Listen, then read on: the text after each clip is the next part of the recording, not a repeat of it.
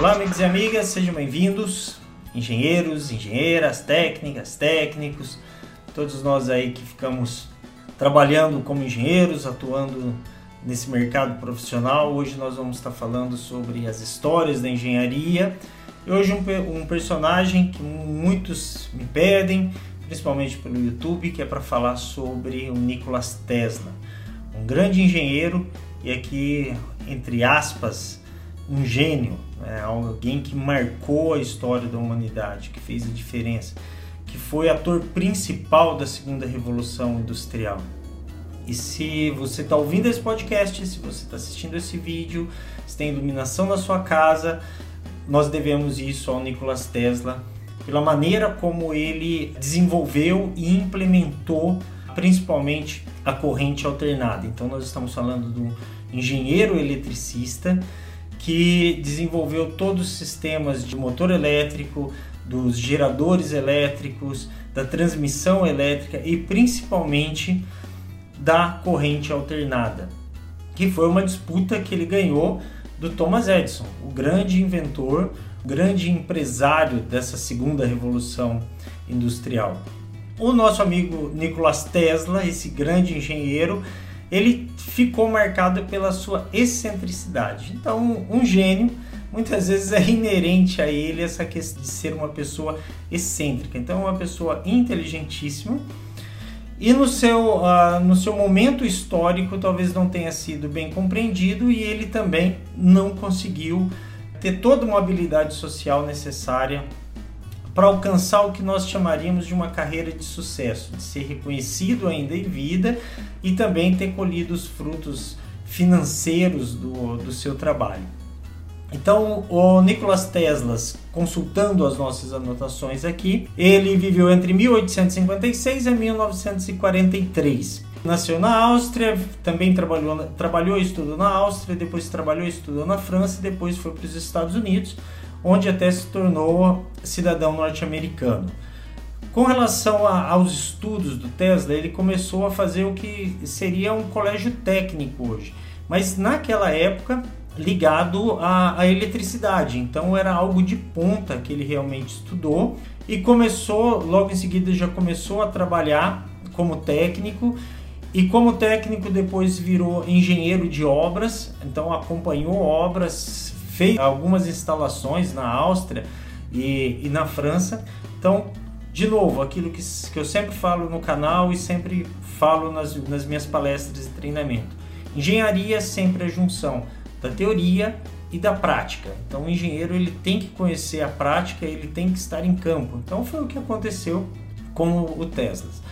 Só para ter uma ideia da vida pessoal dele e também da sua excentricidade, o nosso grande engenheiro eletricista falava sete línguas, fazia tudo com o número 3, então gostava desse sistema do número 3. Era celibatário, tinha fatos históricos comprovando que tratava-se de uma pessoa preconceituosa, então carregava isso junto com ele e externalizava isso também. Todas as suas apresentações, hoje o que nós vemos nas apresentações da, da Apple, ou nós vemos nas apresentações de grandes produtos tecnológicos, o Tesla já tinha, já fazia isso há mais de 100 anos atrás. Ele fazia todas essas apresentações. Parecia um show de mágica, um espetáculo que ele promovia para poder apresentar os seus produtos, para poder apresentar as suas inovações tecnológicas. Ele também tinha mania de limpeza, gostava de tudo limpo, tudo organizado, tinha uma higiene pessoal também impecável, então tinha todos esses traços que tornava excêntrico. Na época era vegetariano, que na época era excêntrico, hoje não, hoje não, já, não, já não mais, mas ele também condenava a, a morte de animais para alimentação e também os castigos aos animais, então Tesla ele tinha essas ideias que para a época eram excêntricas e algumas até hoje são, são excêntricas. Como eu disse para vocês, é o seguinte: com relação à história do Tesla, você vai encontrar muitos documentários, muitos filmes, então não vou a, atentar todos a esses detalhes. Vale a pena entender que é realmente um personagem que vale a pena uma leitura, que vale a pena assistir um filme, um documentário completo a respeito. Quando ele foi para os Estados Unidos, ele trabalhou na General Electric, que era do Thomas Edison, e ele foi funcionário do Thomas Edison, porém eles tinham várias divergências. A principal divergência era que o Thomas Edison considerava a corrente contínua a melhor opção para a distribuição e para o desenvolvimento da eletricidade. E o Tesla ele considerava a corrente alternada como a melhor opção. E esse embate ele foi feroz, tanto tecnicamente quanto em termos de conceito. Então, tanto o Edison como o Tesla, então você tinha dois gênios trabalhando junto, obviamente você tinha muitos contrapontos nessa relação.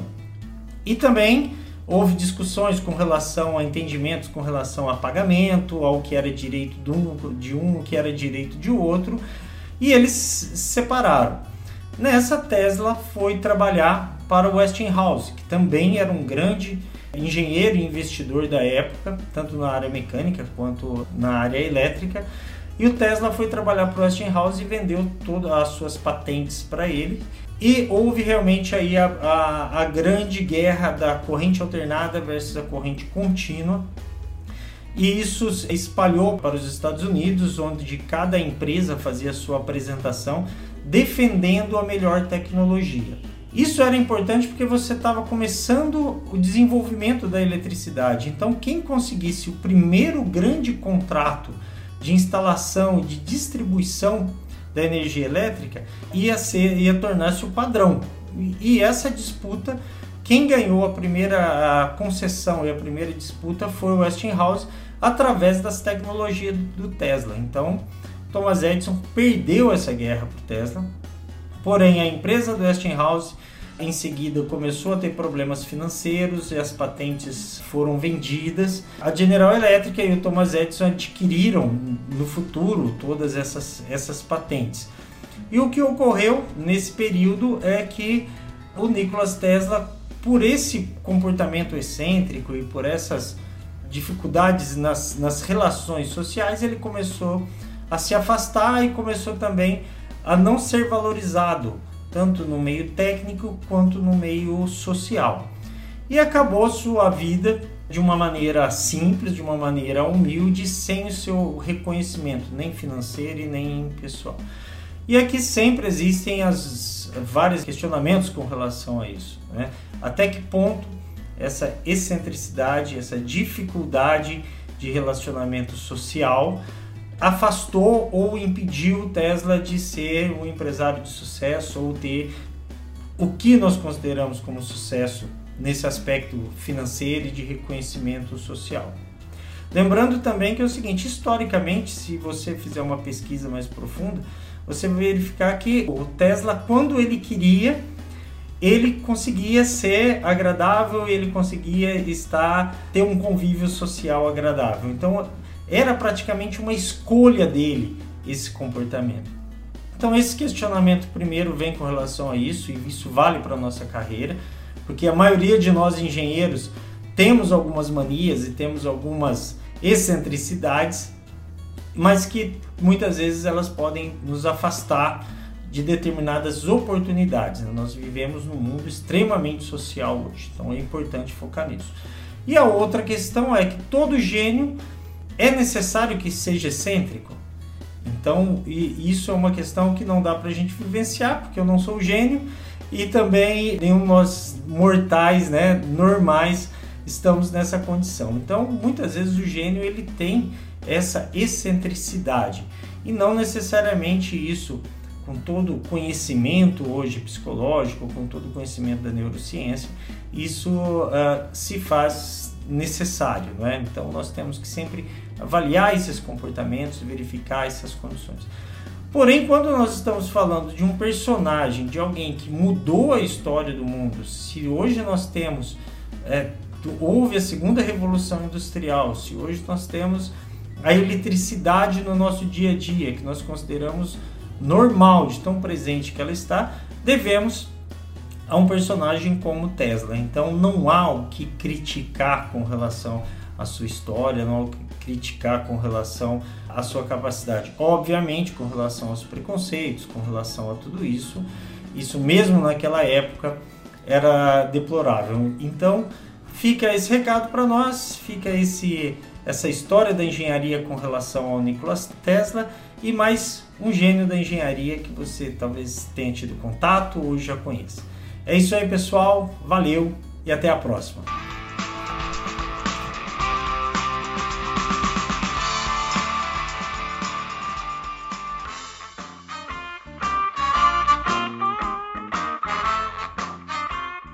Eu sou Luiz Salatiel e esse foi o Engenheiro Líder, seu podcast sobre liderança e produtividade na engenharia.